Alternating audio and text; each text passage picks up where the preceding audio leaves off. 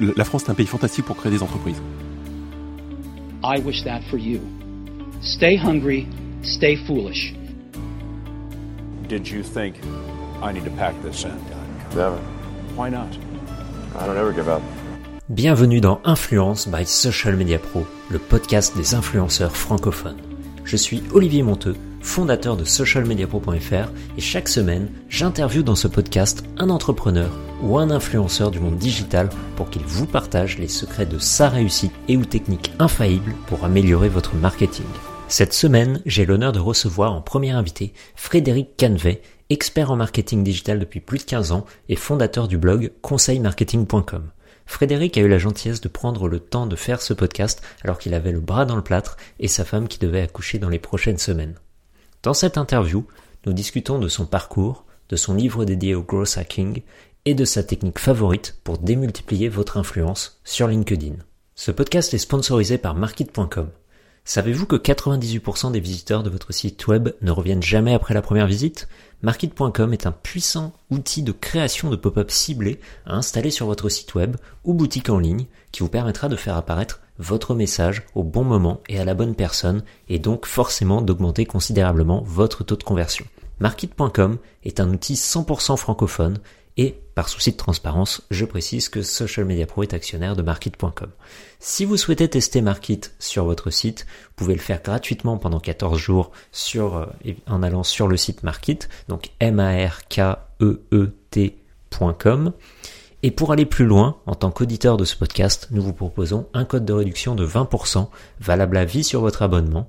Pour cela, quand vous créez votre compte sur market.com, ajoutez le code influence tout en majuscule. Donc I-N-F-L-U-E-N-C-E, tout en majuscule. Ce podcast est bien sûr aussi sponsorisé par Social Media Pro. Pour ceux qui ne nous connaissent pas encore, depuis 2013, sur socialmediapro.fr, nous publions des articles pour améliorer votre marketing sur les médias sociaux. Par exemple, comment utiliser les publicités Facebook, les publicités Instagram ou les publicités YouTube, comment faire du community management. Et bien sûr, nous proposons de nombreuses formations en ligne par le biais de notre plateforme de formation l'académie du digital.fr ou des formations également en présentiel sur Paris. N'hésitez pas à vous rendre sur notre site socialmediapro.fr pour en savoir plus. Et bien entendu, si vous êtes dans votre voiture ou dans les transports et que vous n'avez pas accès à Internet, euh, tous les liens sont disponibles dans les notes de ce podcast. Et maintenant, passons à l'interview avec Frédéric. Bonjour à tous et bienvenue pour ce nouveau podcast d'Influence by Social Media Pro.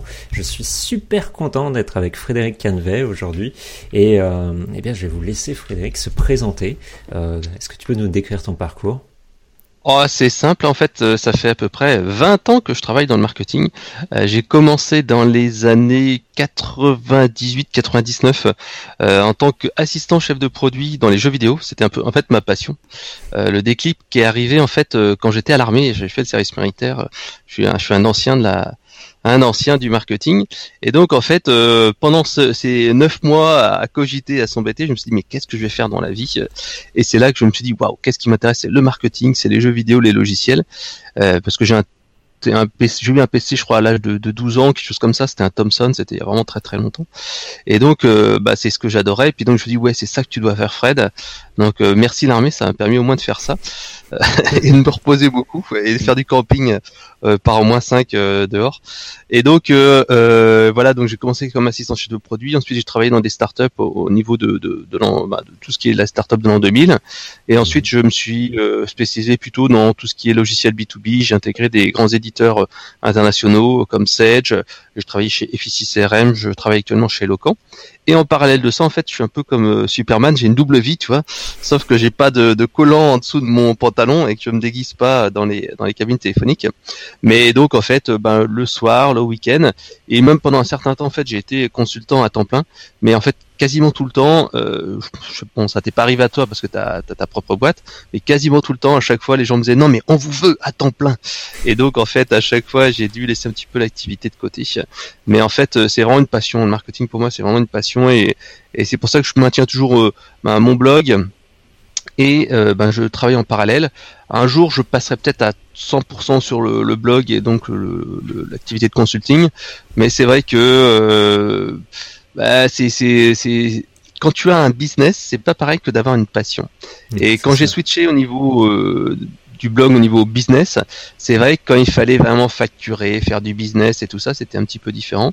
Mais euh, voilà, je, pense que quand ma fille sera un petit peu plus grande, enfin mes deux mes deux filles seront un peu plus grandes, là, je pense que je, passerai un petit peu à, être un peu plus euh, cool, plus plus ralenti. Je passerai plutôt là-dessus. Donc j'ai aussi écrit un bouquin qui s'appelle Gross Hacking, c'était un objectif de l'année dernière.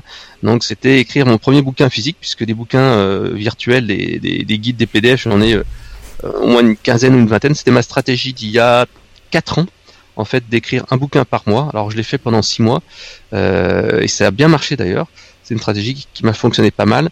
Donc euh, écrire du, du, bouquin papier pour être connu, puisqu'en fait on voit actuellement que un blog ou un, site internet plus suffisant pour être connu. Et il faut aller au-delà en fait. C'est comme écrire du bon contenu, ça suffit plus pour être connu. Il faut en faire une bonne promotion ou faire quelque chose d'exceptionnel. Et en fait, le livre en cela était vraiment intéressant. Et donc en fait, euh, ben, au début c'était euh, Duno qui m'a dit tiens voilà, on voulait écrire un bouquin sur le blog pro. Ah mais je dis blog pro, non, parce que je suis pas à 100% sur le blog, mhm. même si toi je fais 40 000 balles de chiffre d'affaires euh, chaque année, ou 40, 45 000, et que toi je fais 10, 15 000, 15 000 de résultats chaque année, euh, c'est, je fais pas en fait, c'est pas, c'est pas full time, même si euh, je pourrais très bien passer en full time. Et donc j'aurais dit non, moi ce qui m'intéresse le plus, ça serait un autre sujet. Et c'est là en fait que le sujet du growth hacking est arrivé il y a 2-3 ans, parce qu'en fait, le, écrire un bouquin PDF, tu l'écris en, en 2-3 semaines, un bouquin papier, tu l'étales sur quasiment un an. Et donc en fait, euh, euh, c'est là que je me suis dit tiens, c'est un sujet qui m'intéresse parce que ça résonne en moi. C'est un petit peu ce que je faisais pendant des années et euh, voilà, je l'ai fait en vrai. Alors, je vais, je vais te poser une question quand même parce que ça m'intéresse beaucoup. T'as dit que tu avais commencé avec les jeux vidéo, tu vois, c'est ce qui te passionnait mhm. et tout. Et est-ce que tu as travaillé pour des boîtes qui justement créaient des jeux vidéo euh, ah Bah oui, comme je te disais, avant de travailler dans les startups, je travaillais chez un éditeur de logiciels qui s'appelle Acclaim et j'ai bossé sur des super jeux vidéo. Il y avait un jeu de vidéo de bagnole qui s'appelait Revolt. C'était sur PC, c'était un, pro, un, des jeux avec des, des RC, des, des, modèles réduits et en fait c'était génial. C'était euh, sans doute l'un des meilleurs jeux de bagnole qui, a, qui, qui était sorti sur PC à l'époque. Et tu vois, on, on testait tous les midis euh, les jeux vidéo sur console, sur PC et tout ça. On faisait des traductions, on faisait des adaptations. J'ai bossé sur des jeux comme South Park euh, et après sur quelques jeux comme sur Nintendo. Donc ça c'était vraiment sympa. Mais ce qui s'est passé c'est qu'en fait c'était juste avant 2000. Juste avant 2000 en fait il y avait beaucoup d'éditeurs français qui, qui étaient présents et en fait il y a eu une grosse vague. Il y a pas mal d'éditeurs qui ont manqué en fait la vague PC, les nouvelles vagues consoles, euh, dont l'éditeur pour lequel je travaillais qui s'appelait Acclaim. Et donc en fait, euh, ils ont eu beaucoup de mal. Il y avait aussi un éditeur français, je me souviens plus exactement lequel. en tout cas, les éditeurs français ont eu beaucoup beaucoup de difficultés et c'était très compliqué en fait d'aller travailler dans le jeu vidéo parce qu'il y a vraiment une grosse phase de restructuration. Euh, et c'est pour ça que j'ai travaillé plutôt dans un site internet qui vendait des jeux vidéo et des logiciels. Donc en fait, c'est là que je, moi, je continuais à, à animer un peu ma passion. Maintenant, je suis, je suis beaucoup plus light, tu vois. Je, je suis, euh, je suis tombé en fait accro à des, euh, des jeux en ligne comme Clash of Clans et compagnie, et je retrouve un petit peu ma, ma jeunesse là-dessus. Ouais, je te comprends. Faut faire attention, super addictif hein, les jeux sur euh, smartphone. ah oui, bah surtout que quand tu es consultant, c'était ce qui m'était arrivé. Euh, bah en fait, tu, tu, tu, gères ton temps comme tu veux, et mhm. parfois tu as tendance en fait à faire beaucoup de choses qui te plaisent. Et donc, bah, j'ai fait grosso modo trois grosses erreurs quand j'étais à temps plein. La première erreur, c'est qu'en fait, bah, euh, comme je n'avais pas vraiment d'objectif financier parce que j'avais un matelas qui était assez important, bah, je regardais souvent des documentaires ou j'écoutais des trucs en même temps que je bossais et donc forcément ma productivité était beaucoup moindre. Donc euh, un, ne peut jamais mettre la télé ou des choses comme ça euh, en même temps que faire euh, faire autre chose, surtout pas. Euh, éventuellement de la musique et encore la musique, certes c'est entraînant mais ça réduit la productivité parce que souvent tu changes un petit peu des trucs qui te plaisent pas. Deuxième chose que euh, j'avais faite, c'est que je faisais des choses pour me faire plaisir. C'est-à-dire que je m'amusais à créer des articles, créer des articles, etc. Sauf que au début, j'avais pas pensé à me dire, mais attends, mais oh, faut que tu attires des, euh, des clients. C'est pas uniquement faire plaisir avec des gens.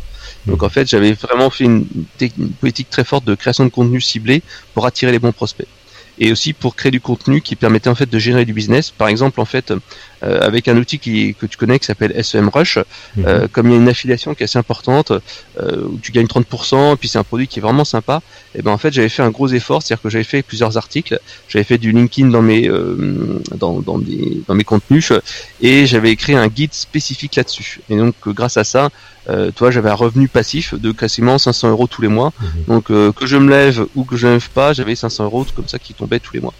Et ça continue toujours. Alors un peu moins bien maintenant, ça dépend.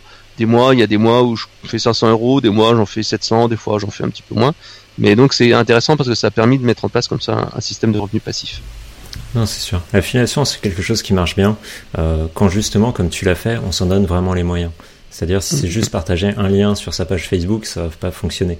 Si par contre tu travailles vraiment, tu fais des articles, des vidéos qui expliquent comment utiliser tel outil ou autre, nous, nous ça marche très très fort avec un outil qui s'appelle Instapage, qui permet de créer des landing pages et euh, qu'on adore beaucoup. Du coup, euh, on en parle presque tout le temps. Et au final, bah, à force, comme ça, on a beaucoup de revenus passifs euh, qui tombent parce qu'on a beaucoup de gens qui se sont inscrits à Instapage. Mmh. Alors Instapage, je connais un peu. Personnellement, je préfère plutôt euh, Temtrive. Je trouve qu'il est un peu plus complet, mais il est, c'est vrai qu'il est plus complexe, mais c'est un outil qui est plus complet selon moi, parce qu'en fait, c'est pas que de la landing page, ça permet aussi de faire des formulaires, ça permet de faire des comptes à rebours, ça permet de faire de design de landing page complet, euh, ça permet de faire du A/B testing de titres. C'est, assez sympa comme outil, puis c'est, juste 19 dollars par mois. Alors c'est, c'est vrai que c'est euh, Instapage, je l'ai testé, c'est bien dès que tu as des besoins très simples et tu veux te faire une petite landing page qui est vachement sympa. Euh, du coup, du coup, on va continuer quand même sur la, les questions importantes de l'interview. Euh, quelle est ta vision du marketing digital en 2018 maintenant? Puisque tu pars quand même d'une vision assez, euh, assez lointaine. Tu as vu tout ce qui s'est passé dans les 20 dernières années. Donc pour toi, aujourd'hui, on en est où?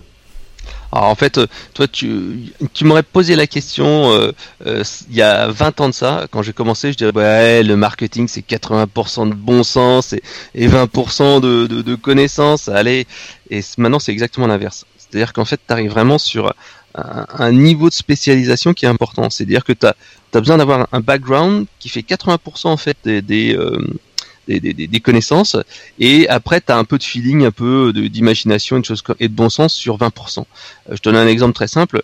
Euh, moi, quand j'ai travaillé dans des startups dans l'an 2000, tu vois, je faisais du web marketing, du marketing produit, je gérais des catalogues et tout ça. Bah, je faisais tout, je, je faisais les emailing, je faisais euh, les gifs animés sur le site, je créais le contenu, je faisais les partenariats, je, enfin le, je faisais le mec du qui faisait tout le marketing quoi. Mmh.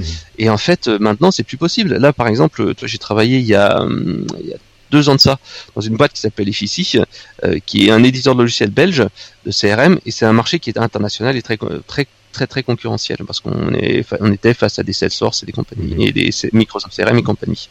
Et donc en fait, c'est là que je me suis dit bon attends, bon, ça va le faire, attends. Et, sauf que là j'étais dans un milieu qui était très concurrentiel, les AdWords étaient très compliqués puisque tu as un coût par clic qui est, qui est euh, d'une vingtaine d'euros. Euh, alors quand quand t'as ton boss qui dit bon ok d'accord, allez on va mettre 500 euros, je dis attends mais 500 euros, euh, je, je, vais à peine pouvoir tester quelques trucs quoi. Il faut le problème c'est que quand t'as un coût par clic de 20 euros, tu peux pas miser sur les mots clés les plus chers. Donc tu dois chercher la longue traîne qui a pas forcément un gros volume, etc. Euh, c'était assez compliqué. Donc maintenant, je trouve que euh, tu deviens quasiment hyper spécialiste. Si tu veux vraiment optimiser des campagnes AdWords, on a fini par faire appel à un prestat qui nous a aidé là-dessus pour pour vraiment être euh, être au taquet parce qu'en fait euh, il y avait les campagnes qui étaient pas extraordinaires, je les avais un petit peu optimisées, ça marchouillait un peu plus, mais euh, on avait des petits soucis. Donc j'ai refait les landing pages, j'ai refait toutes les annonces, j'ai refait en fait les call to action, mais voilà on a dû quand même être un petit peu aidé, conseillé. On a pris une journée d'une agence pour un petit peu nous guider là-dessus parce que on était trop. bah, je, trouvais, je trouvais que les résultats n'étaient pas suffisamment bons. Quoi. Mmh. Euh, Facebook Ads, encore une fois, il y a, deux ans, c'était quand même relativement simple. Hein. Nous, on avait besoin, par exemple, de, faire de l'acquisition de trafic, de leads, euh, sur l'Allemagne, parce qu'en fait, c'est un, pays, en fait, on n'était pas présent, on voulait ouvrir une filiale. Et donc, euh, on avait juste un commercial tout seul qui était là-bas dans son coin. Et donc, il fallait lui générer du lead. Donc, on est, on est passé par des lead brokers qui permettent tout de suite d'avoir des leads. Mais ensuite, euh, bon, voilà, je me suis dit, le seul moyen, c'est d'aller chercher un petit peu du prospect via de l'AdWords et euh, du euh, Facebook Ads. Et c'est vrai que ben, il y a quelques années c'était simple, maintenant c'est assez compliqué parce que le coût pour clic et au, au, clic est beaucoup plus important, il y a beaucoup plus de formats, beaucoup plus de ciblage, euh, donc ça prend plus de temps. Tu tu peux pas juste comme une campagne AdWords la mettre en place et tac c'est fini. Donc ça donnait pas mal de résultats. Euh, pareil pour le content marketing, c'est devenu vraiment compliqué. Alors moi, j'en fais depuis très très longtemps, donc je connais un petit peu les bases. Et quand je suis arrivé, euh, j'étais un petit peu halluciné par ce qu'ils faisaient. Pareil, euh, il n'y avait pas de campagne de marketing automation. c'était un petit peu hallucinant. Il n'y avait pas de scoring des, des, leads qui arrivaient. Enfin bon, c'était, fallait, fallait tout mettre en place. Donc en fait, si t'as pas une vision complète et en même temps si t'es pas hyper spécialiste, c'est compliqué. Donc pour moi vraiment, c'est ça, c'est que on arrive à une spécialisation des métiers. Et donc, en fait, de plus en plus, dans une entreprise, bah, tu auras euh, des gens qui s'occupent des salons, les gens qui s'occupent de, euh, de, de l'acquisition de trafic, d'autres sur le content, etc., etc. Donc voilà, il y a beaucoup de techniques et il faut toujours garder les yeux ouverts. Ça, c'est vraiment quelque chose que j'ai euh, que j'ai constaté, c'est que le marketing c'est vraiment accéléré. Il y a de plus en plus d'outils qui sont à la disposition, et si tu as pas une, un minimum de veille, en fait, tu peux vite tomber à côté d'autres choses. Ça va de plus en plus vite, surtout que tu as, comment dire, les frontières du marketing se sont totalement effacées. Tu l'as dit tout à l'heure avec Instapage, maintenant tu arrives à utiliser des outils qui sont faits à l'autre bout de la terre. Et avec le growth hacking, c'est pire encore, puisqu'en fait, donc tu as les gros outils officiels, comme tu l'as dit, Instapage, on parlera de SEMrush, on parlera de TrendDrive, etc., etc. Mais en plus, en fait, tu as plein de micros-outils qui sont utilisés et qui permettent de faire des petits trucs sympas. Par exemple, tu vois, au niveau de, de Twitter, moi j'utilise Twakit, qui est un petit utilitaire qui est assez sympa, qui permet de faire du euh, l'auto-message, direct auto, message de bienvenue, auto DM, bon qui est interdit par Twitter, blablabla, bla, bla, mais bon, ça continue de marcher, puis tant que t'es pas pris, bah, tu, tu continues. Hein. Euh, donc en fait, euh, ça fait de l'auto DM qui est assez sympa parce que comme ça tu peux répondre de manière automatique à des personnes. Ça fait de l'auto-ajout de compte, donc ça c'est nickel. Ça, et c'est un petit peu une question que tu m'as posée enfin, tout à l'heure et on va on, va en discuter, mais ça permet d'avoir un petit peu d'automatisation. Par exemple aussi sur Instagram, tu vois, je suis en train de tester un petit outil qui s'appelle Combi qui permet d'automatiser euh, bah, le, le, le, like et tout ça, le follow sur euh, sur Instagram. Euh, sur LinkedIn, j'utilise pas mal LinkedIn Helper permet d'ajouter des gens de manière ciblée avec un message de bienvenue, etc. Donc en fait, ces outils-là, si tu t'intéresses pas vraiment au, euh, marketing, bah, tu passes complètement à côté. Et euh, si tu es un marketeur un petit peu traditionnel qui fait ça juste, on va dire, 7 heures par jour, de 9h30 à 19h, à 18h, 18h30, ben, tu peux tomber à, côté de ce, ces perles-là et euh, à ce moment-là, tu es un petit peu dépourvu par rapport à d'autres personnes. En même temps aussi, tu tu as de plus en plus de personnes grâce au growth hacking qui n'ont plus froid aux yeux, qui font euh, du spamming, qui font des choses qui sont euh, illégales. Hein. Alors c'est ce que je ne préconise pas, mais euh, il faut savoir en fait que l'ancienne manière de faire du marketing est un peu remis en cause par euh, des nouvelles pratiques. Et si t'es pas euh, au courant de tout ça, tu peux te faire vite fait avoir. Par exemple, tu vois, j'étais en train de discuter avec mon boss là, il y a pas très longtemps et on parlait de stratégie marketing et je lui disais mais attends attention, hein. nous on a euh, une déontologie parce que on est une boîte qui fait beaucoup de lobbying, ceci cela etc etc. Mais je dis mais attends si un jour il y a des startups américaines qui débarquent sur notre marché, qu'est-ce qu'elles vont faire? Elles vont pas s'embêter, elles vont aller à la méthode bourrin, elles vont aller récupérer des fichiers à droite à gauche et elles vont commencer à spammer, elles vont commencer à téléphoner. Et donc il faut être prêt à utiliser peut-être pas ces techniques-là, mais en tout cas s'en protéger un minimum. Voilà. c'est sûr. Euh, ça évolue très très vite. Et euh, des outils, comme tu le disais, il y en a tout le temps qui sortent. Mm-hmm. Euh, tous les jours, on voit des nouveaux outils qui apparaissent, qui sont parfois très très bien. Et comme tu le sais, il n'y a plus de frontières, donc ça peut très bien être un outil qui a été fait en Inde, qui est fait Mm-hmm. par euh, une dizaine de développeurs, mais un truc incroyable, vraiment ultra puissant à utiliser, ou un outil euh, français euh, qui peut, ça, ça, peut venir de n'importe où. Et euh, c'est juste incroyable. Tous les jours, je bah, Les Français sont, sont, sont, assez doués. Hein. Bah, toi, d'ailleurs, tu as, as, un outil Mmh. Euh, et c'est vrai qu'au niveau français, je trouve que euh, les, Français n'hésitent pas à sortir de très bons outils bien développés. On a une bonne culture d'ingénieurs et de développeurs. Mmh. Par exemple, Twakit, là dont je te parlais, est un outil euh, français. Par contre, LinkedIn Helper, dont, dont, dont, je parlais, je crois que c'est un outil indien. Et Combi, je crois que c'est un outil français aussi. Alors, on, on, a discuté de pas mal de choses. Quel est, quel est ton canal d'acquisition aujourd'hui favori? On, Attends, j'ai en fait... même divisé en deux je, t'arrête. Quel était ton canal favori, on va dire, il y a 5 ans, et quel est ton canal favori aujourd'hui? Alors en fait, euh, ce qui se passe, c'est que traditionnellement, euh, ben, un blog c'est du texte. Euh, mmh. Il faut être honnête. Un blog, c'est un blog, c'est du texte parce que il y a euh, il y a cinq ans, euh, les, les, les, canaux principaux pour générer du trafic, qu'est-ce que c'était? C'était le, les moteurs de recherche, c'était Google. Les gens commençaient à taper dans leur moteur, et donc forcément, euh, moi, c'est c'est mon canal, mon canal plutôt le, le, le plus efficace parce que j'ai un historique qui est important. toi, je regarde un petit peu mon trafic et je vois que j'ai toujours en fait, j'ai pas un article qui fait 10% de mon trafic. J'ai, mmh. Comme j'en ai des milliers, chaque cas apporte une petite pierre et à l'édifice et ça permet en fait d'avoir un, un, gros trafic. Maintenant, c'est devenu extrêmement dur. Je trouve que c'est devenu extrêmement dur de bien positionner un article. Si tu fais juste écrire un article comme ça, tu vas généralement dans le mur. Moi, à chaque fois, je recommande aux gens qui veulent lancer un blog, une activité ou n'importe quoi, bah, de se dire, ok, ton blog, ton site internet, au début, il va te servir certes avec une vitrine, à faire de la capture, à vendre, etc., etc., avoir tes landing page, mais en fait, et faire du retargeting, etc. Mhm. Mais en fait, euh, au départ, tu n'arriveras pas à attirer du trafic avec le moteur de recherche parce qu'il y a trop de monde et, Google a une énorme inertie. Donc, ce que tu dois faire, c'est que tu dois commencer par écrire quelques articles de base et le plus tôt possible, ben, dès le départ d'ailleurs, tu vas aller chercher du trafic ailleurs en faisant du guest posting, des interviews comme celle que tu es en train de faire maintenant pour aller chercher le trafic là où il est. Alors tu peux après le chercher sur d'autres canaux, euh, Facebook, etc., etc. Alors au niveau des, euh, des canaux que j'aime beaucoup, moi comme je suis spécialisé vraiment en B2B, euh, c'est vraiment ma spécialité. Maintenant je le vois hein, entre le B2B, le B2C, l'e-commerce, c'est plus du tout la même chose. Moi qui ai travaillé dans l'e-commerce dans les années 2000, maintenant à chaque fois qu'il y a des gens qui me disent ouais est-ce que tu peux m'aider pour lancer mon site e-commerce, je dis systématiquement non, non parce qu'en fait c'est devenu tellement différent. Enfin c'est pas non plus le jour et la nuit, mais tu as tellement de canaux qui sont différents, de pratiques de, et de, bonnes choses à faire que euh, je pourrais donner les bases, mais je pourrais pas être un, excellent euh, en e-commerce. C'est trop tard, mhm. trop spécialisé.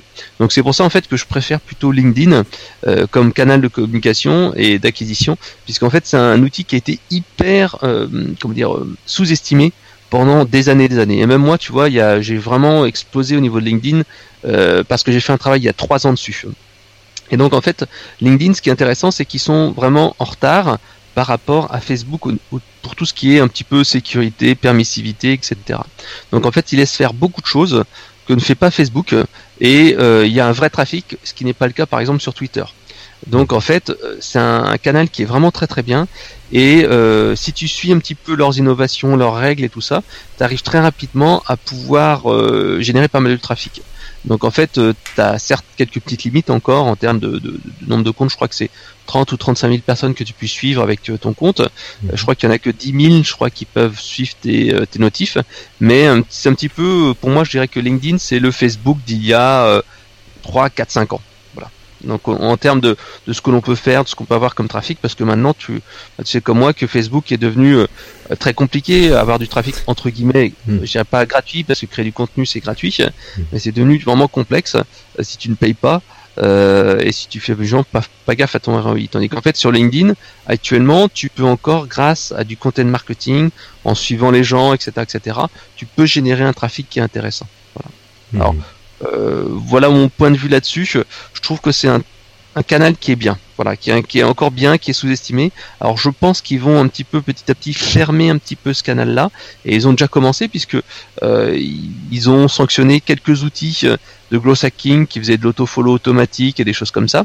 Donc en fait, petit à petit ils vont le faire et c'est obligé parce que comme ils sont trop permissifs, ils sont en train, il faut qu'ils fassent attention entre devenir le Facebook pour les pros et donc avoir une notoriété, un trafic, une visibilité, des gens qui vont régulièrement, et pas que des consultants, pas que des chercheurs d'emploi, pas que des, euh, des gens qui ont un truc à vendre, mais qui est vraiment des gens qui viennent régulièrement. Et le fait que euh, cette plateforme est sursollicitée, en particulier avec la récupération des adresses B2B. Bon, quelque part, la loi RGPD de, de, de mai prochain va aider un petit peu et faire un peu de ménage en interdisant l'utilisation de d'adresses B2B euh, comme ça non sollicitées. Mais ils ont, ils sont vraiment sur une marge euh, et sur une ligne qu'il faut faire vraiment attention parce que ils peuvent très bien tomber dans un dans, dans l'excès inverse en étant trop ouverts. Donc à suivre. Euh, du coup, si vous faites du B2B, ton conseil c'est d'aller sur LinkedIn là maintenant tout de suite avant qu'il ne soit trop tard. Ouais, parce qu'en fait c'est vraiment là que tu peux commencer à, avoir, à créer une communauté, générer de la visibilité, etc., etc. Euh, par exemple, moi, moi, j'utilise beaucoup actuellement la, la, vidéo sur LinkedIn euh, parce qu'en fait, c'est un truc qui pousse eux aussi, la vidéo native et pas une intégration YouTube. Et grâce à ça, en fait, tu arrives à faire des trucs sympas. Après, si tu as une petite communauté euh, de contacts, tu peux aussi leur demander, tiens, liker, commenter, etc. mon article. Et là, tout de suite, ça te fera un petit peu remonter également. Mhm. Donc, il y a plein de petites astuces comme ça que tu peux utiliser de manière très simple pour faire en sorte que l'engagement soit plus fort, la visibilité soit beaucoup plus forte. comme tu le disais, c'est les astuces qu'on pouvait utiliser sur Facebook il y a encore quelques années et qui mm, mm, maintenant. Euh, non, c'est plus possible. bah oui, ça devient plus compliqué en fait. Euh, alors dis-moi, euh, donc tu as lancé ton site web il y a combien de temps maintenant? Ah, c'était en 2006, donc ça fait ouais, 12 ça ans. Donc c'est normal que tu sois bien référencé sur Google du coup. Euh, comment est-ce que tu travailles ton, ton propre branding? Alors en fait, je vais être assez clair. Au départ, en fait, quand j'ai lancé Conseil Marketing, mon objectif, c'était en fait de, lancer un site entre guillemets d'agence. C'est-à-dire que euh, Conseil Marketing, c'était nous. C'était euh, entre guillemets, nous sommes une agence, blablabla, bla, bla, bla, bla, bla. Et donc en fait, euh, j'avais volontairement euh, fait en sorte que le blog, en fait, c'était pas un blog personnel. Et c'était Mhm. assez marrant parce que euh, les gens étaient un peu étonnés euh, quand je leur disais mais non mais je suis tout seul, c'est le blog, c'est moi quoi. Et parce qu'ils pensaient qu'il y avait toute une équipe derrière, parce que je faisais souvent aussi appel à du guest posting, des articles invités, des interviews et tout ça. Et donc en fait, ça donnait une image très corporate et euh, c'était un petit peu ce que je voulais. Sauf que je me suis rendu compte il y a allez 3 4 5 ans que en fait ça ça ne marchait plus. Enfin, marchait pas aussi bien parce qu'en fait les gens maintenant ils font confiance à un spécialiste, à un expert et ils veulent de l'émotion, ils veulent en fait que l'on euh, qu'on voit quelqu'un. Et donc en fait j'ai vraiment changé mon fusil d'épaule il y a euh, je crois que c'était en 2015 quand je me suis dit wow putain ouais mais ça va pas quoi, il faut créer vraiment une connexion avec mes lecteurs. Faut pas être trop corporate, trop trop lisse. Et donc euh, de plus en plus je dis je dans les articles de blog je mets ma tête sur le site. Maintenant, il y a, il y a ma tête systématiquement. Je demande à les gens, aux gens de me rejoindre dans dans, dans les euh, podcasts un petit peu comme celui-là. euh, alors, je suis pas encore au, au tutoiement, presque, presque, presque, parce qu'en fait, souvent dans les podcasts, souvent je tutoie. Euh, dans une vidéo, j'y suis encore, j'ai encore un peu de réticence, mais Je- j'essaye je de tutoyer. J'ai beaucoup de mal aussi avec le tutoiement. Je vois plein de- d'infopreneurs francophones qui tutoient les gens dans les vidéos. Et euh, après, je pense que ça dépend vraiment de ta cible aussi. Il y a des gens qui vont plus ou moins raisonner avec ça. Moi, quand quelqu'un me tutoie dans une vidéo, en fait, je saute de vidéo parce que ça m'énerve. Euh, mais euh, ça dépend, je pense vraiment de la personnalité de la personne qui regarde. Ouais, et puis ben, euh, ta personnalité à toi, ton produit, euh, si tu es dans le marketing B2B, euh, c'est vrai que si tu dis vous, c'est mieux parce que devant un client, tu lui dirais ça. En fait, faut Mhm. parler comme si tu parlais à un ami. Euh, mais quand tu es dans le dev perso, ça, il y a beaucoup de gens dans le dev perso qui s'adressent aux petits entrepreneurs, aux gens qui sont un petit peu, euh, ben, euh, je dis pas défavorisés, mais les gens qui sont, euh, voilà, qui sont un peu, qui cherchent à faire de l'argent rapidement. Mhm. Euh, le tutoiement permet d'avoir une mieux, proximité. Donc le tutoiement, j'essaye d'un peu le faire dans mes podcasts. Euh, et j'essaye autrement de mettre un petit vouvoiement, mais j'ai toujours un peu de mal. Mais en tout cas, c'est super important de mettre de l'émotion, parler de soi, dire qu'on n'est pas content. Euh, par exemple, là, tu vois, sur Facebook, si tu veux avoir un petit peu de, de, de, de, de- commentaires, maintenant, il faut faire vraiment de la polémique ou des choses comme ça. Sur LinkedIn, alors là, ça marche euh, du feu de Dieu. Si tu chatouilles quelques euh, mecs qui sont un petit peu influenceurs, euh, par exemple, il y a, il y a pas longtemps, il y a Franck Gauthier là qui s'amusait à faire ça en disant ouais, je vais mettre tout le monde d'accord ce que c'est le social selling et qu'est-ce que c'est le personal branding et en disant ouais, est-ce que, et puis en mettant en copie quelques personnes euh, qui, qui sont connues pour être un petit peu euh, montées en quart de tour. Euh, moi et mamie parce qu'on se connaissait, etc. Et donc forcément, ça a généré des, des dizaines de, de commentaires, de machins et tout ça. Et ça, c'est une excellente manière de remonter en fait dans, dans, dans les résultats et de faire euh, sortir un truc. Pareil, j'avais aussi euh, un, collègue en fait qui, qui travaille dans le social selling et qui a dit, qui a fait un article, mais pourquoi les commerciaux ne doivent surtout pas pro- prospecter? Et donc en fait, ça c'est des articles un petit peu polémiques où tu mets de l'émotion, des choses comme ça. Donc toujours mettre des exemples à toi et euh, dans tes articles aussi mettre des trucs un petit peu drôles, des illustrations. Moi, j'essaie toujours de, de travailler euh, mes illustrations, euh, ce que je mets. Euh, je fais réaliser souvent euh, des, des- des- des dessins en offshore. Euh, Mhm. sur des sites comme Fiverr, 5 euros et compagnie, euh, pour avoir des illustrations euh, qui sont propres à moi et qui me permettent de me distinguer des autres. Et j'essaie d'utiliser un petit peu l'humour. Voilà. Donc c'est vraiment important. Il faut mettre de l'émotion. euh, ça c'est vraiment important. Je te rejoins complètement là-dessus parce que on va prendre un exemple concret. Euh, ces deux derniers mois, j'ai organisé beaucoup de webinaires pour parler des publicités Facebook. Et euh, sur certains webinaires, je me montre pas. Tu vois, genre, je parle pendant le webinaire, tout ça. Sur d'autres webinaires, je commence la, le, le webinaire en me montrant, en discutant avec les gens, en plaisantant un peu avec eux. Et les webinaires où je me montre, on a beaucoup plus de résultats, on a beaucoup plus de ventes à la fin, de, de personnes qui vont nous poser des questions qu'à l'inverse. Donc pour le coup, il faut vraiment créer une connexion avec les gens. C'est euh, c'est très important. Ouais, bah, je fais exactement la même technique. Ce qui se passe, et même en conférence classique. hein. En conférence classique, avant de commencer la conférence, à peu près 5 à 10 minutes avant, et ben, tu dis waouh, enfin, bah, je dis peut-être pas waouh comme ça, mais je dis, Alors bonjour à tous, merci d'être venus en avance, c'est super sympa. Euh, donc aujourd'hui, je suis avec Mathieu, on est en train de faire ci, faire ça, voilà là. On va voir le web séminaire ensemble. Est-ce que vous pouvez me dire un peu euh, ce que vous avez vu et tout euh, Bonjour qui a Jacques, bonjour Jacques, comment ça va? Euh, Est-ce que tu as des questions particulières, etc., etc. Donc faut mettre un petit peu d'énergie au départ et mettre un petit peu d'émotion et c'est après en fait que tu peux commencer vraiment à avoir une connexion avec les gens, un relationnel et qui te fassent confiance. Ouais, très important. De toute façon, le, le marketing aujourd'hui, c'est ça, c'est avoir une conversation, une connexion avec les gens, très très important. Euh, alors tout à l'heure, tu disais que tu as un peu une double vie et tout ça. Comment est-ce que tu organises tes journées de travail Et euh, du coup, bah, quelles sont les tâches que tu adores faire, celles que tu détestes et que tu préfères déléguer le plus rapidement possible? Euh, Voilà, raconte-nous un peu tout ça. Bah, en fait, les tâches que j'aime pas faire, c'est souvent les tâches un petit peu rigoureuses parce que je suis assez créatif.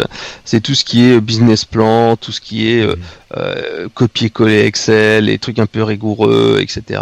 Euh, ça, en fait, comment je fais pour euh, m'en débarrasser? C'est-à-dire qu'en fait, j'essaye de faire le plus tôt possible. C'est-à-dire quand je sais que j'ai un truc chiant comme ça, euh, je sais que c'est le matin où je suis plus efficace, et donc je le fais dès le matin, sans rien, sans en lisant très rapidement mes emails et tac, je fais ce travail-là. Ça, c'est vraiment important. Euh, après, en fait, ce qui se passe, c'est qu'au niveau de, de, mon organisation personnelle, euh, j'essaye en fait le matin de pas perdre trop trop de temps à lire des emails. Euh, C'est-à-dire qu'en fait, quand je rentre, euh, bah, je regarde toujours les petites dernières urgences, mais souvent en fait, je les ai déjà vues sur mon smartphone dans euh, dans les transports auparavant.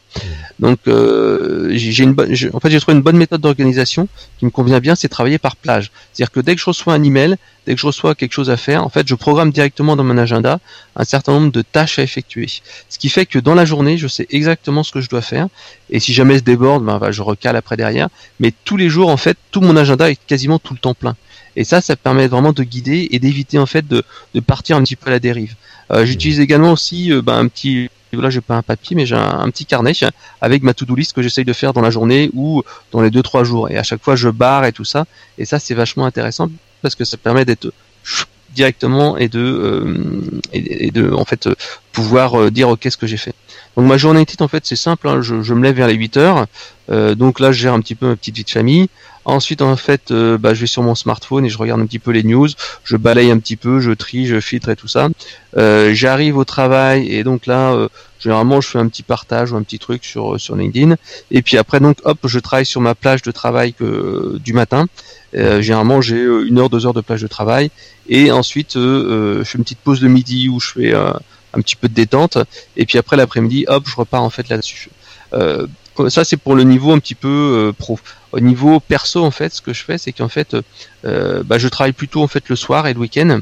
C'est-à-dire qu'en fait, euh, après 21h30, quand euh, bah, la petite vie de famille est passée, au lieu de passer mon temps à regarder la télé ou des séries télé comme bah, le font beaucoup de gens, en fait, tout simplement, bah, j'allume mon ordinateur. Comme moi, en fait, le marketing c'est une passion, c'est pas une, c'est pas une contrainte. Et donc en fait, là, je, je, je trie un petit peu les emails, je vérifie un petit peu ce que je dois faire. Et généralement, je suis là un peu plus pour faire du du, du suivi, pour, euh, euh, pour, pour traiter un petit peu des, des, des, partenariats de demande, etc. etc. Alors j'ai mis en place aussi depuis euh, trois ans déjà. En fait, c'était à la relecture, euh, non, à la lecture du livre La semaine de 4 heures, euh, que j'ai mis en place en fait un système d'assistante virtuelle. C'est-à-dire qu'en fait, euh, bah, j'ai une assistante virtuelle qui est euh, à Madagascar et qui travaille pour moi à peu près, euh, on va dire, euh, bah, là elle travaille beaucoup parce que je lui ai donné un fichier Excel à exploiter, mais elle travaille, je pense, on va dire à mi-temps pour moi. Et en fait, elle est, elle est chargée en fait de faire plusieurs choses. elle gère tout ce qui est l'ouverture des comptes à mes formations, les réponses très très basiques à, à ces demandes-là. Elle est également chargée de répondre à toutes les demandes par chat de mon site internet puisqu'en fait je lui ai donné à peu près il y a 80 pages de FAQ qui existent. Et grâce à ces 80 pages elle est capable de répondre à euh, quasiment euh, à 80% des demandes, elle me donne 3-4 chats par jour. Et ça c'était un excellent moyen que j'ai fait pour avoir plus de connexion avec mes lecteurs. Parce qu'en fait pendant très très longtemps en fait je me rendais compte que les gens laissaient plus de commentaires qui utilisaient, ils savaient pas utiliser le moteur de recherche et pourtant sur le site il y a toutes les réponses. Donc en fait j'ai mis un petit chat proactif qui dit voilà est-ce que je peux vous aider? Et donc en fait euh, avec ce chat proactif les gens prennent enfin le réflexe de euh, poser leurs questions. Et grâce à ça, en fait, euh, ben, le, chat arrive par une adresse email qui arrive chez mon assistante, et donc elle reçoit les messages plusieurs fois par jour, 7 jours sur 7. Elle, en fait, elle répond, et grâce au message type, ça permet de faire un premier niveau. Alors il y a des déchets, des fois elle tombe à côté. Euh, bah, c'est pas facile mm. quand tu es à l'étranger de connaître la France, mais bon, elle arrive comme ça à, gérer un peu ces demandes-là.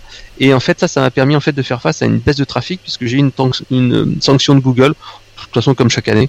Mhm. Tous les, sites importants ont toujours des, sanctions de Google à un moment donné, et ça a permis en fait d'aller rattraper euh, le, trafic qui était un petit peu en baisse depuis quelques temps, en allant chercher un peu de trafic, en mettant un peu plus en avant la pop-up, etc., etc. Donc euh, moi je vous, je vous invite vraiment à, à, savoir ce qu'il faut déléguer, ce qu'il faut garder. Alors c'est un certain coût, par exemple là tu vois. Euh, comme j'ai donné un gros boulot, euh, elle m'a coûté plus de 1000 euros l'assistante euh, ce mois-ci, mais d'habitude en fait elle me coûte grosso modo dans les 500, 700 euros tous les mois. Euh, je l'ai vu fait également faire du travail de sous-traitance de transcription de vidéos, euh, comme on est en train de faire ensemble là. Euh, ça, ça peut être intéressant parce qu'en fait, comme je te le disais, mon, blog étant très centré sur le texte, mhm. et puis c'est comme plus sympa quand on fait une interview comme ça. Tu vas généralement pas te la taper de A à Z. T'aimes bien voir les grandes lignes ou s'il y a des choses intéressantes. Donc mhm. c'est toujours intéressant d'avoir une transcript de qualité. Ouais, ça, ça dépend vraiment des gens. En fait, il y a des gens, ils vont aimer l'écouter justement en allant au travail, dans, le, dans les transports, par exemple, avec un podcast. D'autres, ils vont vouloir voir la vidéo. Et il y en a d'autres, ils ont juste envie de regarder le texte rapidement de quoi on a parlé, les grands mots. Et, euh, et c'est intéressant justement de proposer les trois solutions. Ouais. Bah en fait moi je, bah, je suis comme toi, je, fais le 3, les trois, c'est-à-dire que quand je fais un, une vidéo ou un podcast ou n'importe quoi, enfin je, je mets sur plusieurs supports. Par exemple quand je fais un bon article, ce que je fais c'est que j'écris l'article, ensuite je, je, fais un screencast de l'article, ensuite je mets la vidéo du, du screencast sur euh, YouTube, Vimeo et compagnie, et ensuite je mets euh, le euh, le son en fait sur mon, mon, mon audio boom et mon SoundCloud pour les mettre en fait sur iTunes pour mon podcast. Donc en fait ça, ça me permet d'avoir euh, en une seule fois, une seule fois plusieurs contenus. Donc ça c'est c'est assez intéressant. Euh, par contre les formats sont vraiment différents. Euh, je l'ai vraiment remarqué. le podcast est un format qui permet d'avoir des formats longs, comme tu vois, où on est en train de discuter depuis une demi-heure, et d'avoir plus d'intimité, plus de relationnel, où les gens écoutent à fond. Par contre, sur YouTube, tu, bah, tu regarderas, je pense que tu regarderas les stats de, de vue de cette vidéo. Euh, les gens, ils regardent beaucoup, beaucoup moins. Ils sont, euh, ils sont zappeurs, ils sont moins attentifs. Donc en fait, euh, mm. même si, même si YouTube maintenant privilégie les formats longs, ça c'est arrivé il y a deux ans quand ils ont vu que Facebook était en train de truster tous les formats courts, euh, maintenant ils privilégient les formats longs dans, leur moteur de recherche. Donc moi j'ai vu mes, vidéos qui sont traditionnellement longues euh, croître en termes de vues. Et euh, voilà quoi. J'utilise également Facebook également. Ça marchouille un peu sur sur de la vidéo. C'est pas mal, mais le truc c'est que comme tu as très peu de vues, c'est pas aussi puissant quoi. C'est ou alors faut mmh. sponsoriser ton article, etc. Non, c'est sûr. alors dis-moi, quel est la technique marketing ou la publicité qui t'a le plus marqué dans les 12 derniers mois? Alors, je te dirais, euh, en faisant de la pub, c'est le gross hacking, bien entendu, hein. hmm. euh, puisqu'en fait, euh, le gross hacking, pour moi, c'est c'est c'est ce que tu es obligé de faire quand t'es pas connu en fait sur le marché. Hmm. là, tu vois, je travaille pour une grosse boîte qui s'appelle Eloquent, on est 85 en France, et comme on a une image de marque, on s'adresse aux grands comptes, on n'a pas le droit de faire euh, plein de choses. Enfin, on n'a pas le droit. Mhm. Pas qu'on n'a pas le droit, mais euh, le problème c'est que si tu te grilles avec, ta, quand tu as, on va dire, 5000 clients euh, potentiels en France, si tu te grilles auprès, auprès de quelques-uns, si tu as une mauvaise image, tu peux tout de suite ben, te, te, te, casser un petit peu du marché. Donc en fait, le growth hacking, c'est vraiment intéressant quand tu es un petit freelance, une petite boîte, un indépendant, et c'est vraiment bien parce qu'en fait, ça a mis un petit peu, ça a mis des mots et des, une technique, des techniques sur ce que je faisais depuis des années. Moi, j'appelais ça l'efficacité maximale c'est-à-dire que tu essaies de faire un, maximum de choses avec un minimum de, temps et, d'argent. Donc là, en fait, vraiment le gros hacking, je trouve ça vraiment sympa parce que un, as l'aspect truc et astuce avec euh, le, dans gros hacking, il y a hacking, hein. il y a hacking, c'est-à-dire tu as des petits outils, tu as des techniques qui sont un peu à la limite. Tu vois, je te parlais du répondeur automatique sur Twitter, je te mhm. parlais du suivi auto sur sur LinkedIn, etc., etc. Puis en même temps, tu as un aspect un petit peu cartésien pour savoir euh, comment tu vas optimiser ton business avec ce qu'on appelle le tunnel AA RRR, c'est-à-dire qu'en fait tu vas modéliser ton cycle de vente en disant voilà il y a l'acquisition, euh, l'activation, il y a la rétention, il y a le, la recommandation et il y a le revenu. Et donc en fait tu analyses à chaque fois, par exemple tu as, 1000 visiteurs sur ton site internet, ensuite tu as 100 inscrits à, ta news par exemple, tout compte de démo, ensuite tu as 5 ventes, ensuite tu as euh, deux personnes qui euh, qui euh, qui recommandent, il y en a deux qui achètent, et donc euh, tu dis bah ok où je perds en fait ma productivité. Et ça c'est vachement intéressant parce que ça s'adapte à n'importe quel quel secteur d'activité. Et ça permet comme ça de savoir où prioriser ses affaires puisqu'en fait suite à cela donc tu as ce fameux tunnel tu sais où tu vas, euh, où tu dois travailler. Après, tu as un système de brainstorming que tu vas dire, ok, ben voilà, euh, je travaille pendant une demi-heure, une heure, essayer de trouver des idées, rechercher sur Internet euh, par moi-même, etc., etc.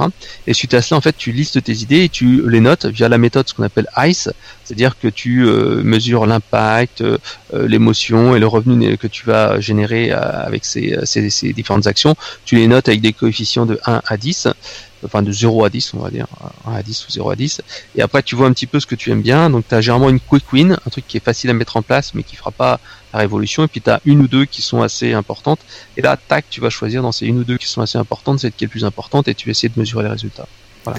et, du coup justement dans le growth hacking est-ce que tu as vu une technique en particulier euh, qui t'a bluffé? Tu vois un truc un peu borderline mais que, que tu as trouvé juste hallucinant en fait, il y en a vraiment beaucoup. Euh, en fait, ce qui, ce que je dirais moi, euh, le, problème c'est qu'en fait, dans le course hacking, beaucoup de gens se laissent un petit peu avoir par le fait, justement par ces, techniques un peu borderline, où les gens se disent waouh, il a osé faire ça. Waouh, quel mec, il est vachement malin, il a réussi comme ça à faire des trucs. Sauf qu'en fait, c'est un coup en fait tu construiras pas le, enfin, tu auras du mal à construire un petit peu ton, business sur le long terme si tu fais juste ça. Euh, ce qui est intéressant, c'est plutôt d'essayer de se dire comment tu vas construire un business durable et qui va être rentable sur le long terme. Donc c'est pas forcément le l'astuce ou l'outil qui va te permettre de, de, faire la différence sur le long terme, mais c'est vraiment euh, d'avoir une bonne technique et de savoir que tu es dans le bon entonnoir de conversion. Donc euh, voilà, je dirais que plus que l'astuce, c'est plus mettre en place cette méthode pour essayer de, se dire je suis en environnement contraint, contraint euh, parce qu'en fait j'ai des revenus et des, outils limités. Qu'est-ce qui, qu'est-ce que je dois faire qui va apporter le maximum de résultats? Après, euh, si tu me dis bah là, euh, qu'est-ce qui t'a le plus impressionné? Bah sincèrement, moi, je dirais vraiment de manière terre à terre qui peut être mise en place par tout le monde. C'est un outil comme LinkedIn Helper. Hein. Tu sais, tu fais des invitations automatiques euh, avec un, une petite promo, un petit machin, et c'est vraiment simple à faire. T'as pas besoin d'avoir de, de, de, trucs très compliqués. Après, il faut juste savoir mixer savamment automatisation et émotion, humanisation. Parce que si tu fais que de l'automatisation, c'est ce que je faisais pendant très longtemps, dire que je republiais automatiquement sur Twitter, sur Facebook, sur LinkedIn, machin, etc., etc. Et ben en fait, ça marchait pas ou ça marchait pas très bien. Il faut vraiment mettre de l'émotion, parler de soi, etc., etc. Autrement, tu cette automatisation va au contraire nuire à ton activité et les gens se disent ouais c'est du spam. Donc il faut essayer de trouver le, le, bon, euh, les, les, les, bonnes idées entre les deux quoi. Mmh. D'ailleurs, je ne sais pas si tu as vu passer ça, mais assez récemment, en tout cas au moment où on fait cette interview, euh, Twitter ont passé justement euh, une nouvelle euh, une nouvelle façon de travailler où tu n'as plus le droit justement de republier plein de fois des articles que tu as déjà publiés pour éviter justement cette espèce d'effet sponsori pas sponsorisation mais automatisation à outrance et euh, je suis le premier à, à l'avoir un peu trop fait sur Twitter aussi, sur mon compte perso, où je republiais les anciens articles un peu en permanence que j'avais déjà publiés. Et euh, c'est vrai que du coup, je peux comprendre que Twitter est, euh, est un peu limité cette façon de faire. Bah en fait, ce qui se passe, c'est que Twitter est victime de sa permissivité. Euh, pendant des années, ils ont accepté d'avoir des robots, d'avoir des messages automatiques, d'avoir en fait des, faux profils, d'avoir euh, des, trucs qui étaient complètement euh, euh, bah, à l'inverse de ce que recherchent les gens. C'était vraiment du tout et n'importe quoi. Et donc forcément, euh, maintenant, ils se le prennent en pleine face et ils essayent euh, en toute détresse de, de, de, remettre du, des choses au clair. Bah, je sais pas si tu, tu, enfin moi sur Twitter, plein de gens me disent mais j'y vais plus, c'est trop le bordel, il y a que des robots, il y a rien d'intéressant. Et c'est vrai que quand tu te connectes, moi j'ai des ajouts automatiques, mais la plupart du temps c'est des robots, des trucs X ou des gens qui, qui font la promo de trucs Instagram, etc., etc., ou de l'auto-follow, etc. Donc en fait là ils sont, ils ont été vraiment dans l'excès inverse, trop d'automatisation tue, tue, tue la plateforme. Et euh, c'est là qu'on voit que des gens comme Facebook sont un peu plus intelligents et ils savent un petit peu remettre en cause la promo, remettre un, plus, un peu plus de trucs de perso. Et euh, non, Twitter est vraiment arrivé à un moment donné où ils ont de fortes chances de, de disparaître parce qu'ils ont ils ont pas su faire le, le, le pas. C'est comme par exemple toi, il y a il y a dix ans de ça, tu avais une entreprise qui s'appelait Dig un site internet, Mhm. et ben en fait euh, ils se sont fait avoir aussi. Pourtant il valait des milliards. Qu'est-ce qui s'est passé? En fait, il y avait trop de manipulation, trop d'automatisation. Si les gens ne savent pas mettre le haut là là-dessus, ça devient une plateforme qui devient une plateforme trash et c'est pas c'est pas intéressant. Alors du coup, quelle est ta vision euh, marketing pour le, le futur, les tendances futures qui approchent? Est-ce que ça va toujours être autour du growth hacking? Est-ce que tu, tu vois d'autres choses arriver? Bah, en fait, le growth hacking, euh, le truc c'est qu'il y a toujours des trucs et astuces, mais ça, ça, ça, ça sera toujours. Une fois que le truc et astuce il est connu, il sert plus à grand chose. donc en fait, il y a toujours une fuite en avant, des petites idées, et c'est toujours euh, intéressant, mais c'est pas facile à suivre. Et comme je le disais, il vaut mieux avoir structuré un business sur le long terme qui fonctionne bien euh, là-dessus. Ce que moi je vois comme difficulté, c'est qu'en fait, il y a de plus en plus de canaux, de plus en plus de méthodes, et ça devient de plus en plus complexe. Alors même s'il y a toujours des, des, grandes tendances, des choses qui sont simples, hein, il y a toujours de l'AdWords, il y a toujours du Facebook Ads, il y a toujours un peu de LinkedIn, un peu de réseaux sociaux, etc., etc. Euh, des gens en fait qui qui lancent un business ou qui a un business existant, c'est pas forcément évident de, de savoir quoi faire.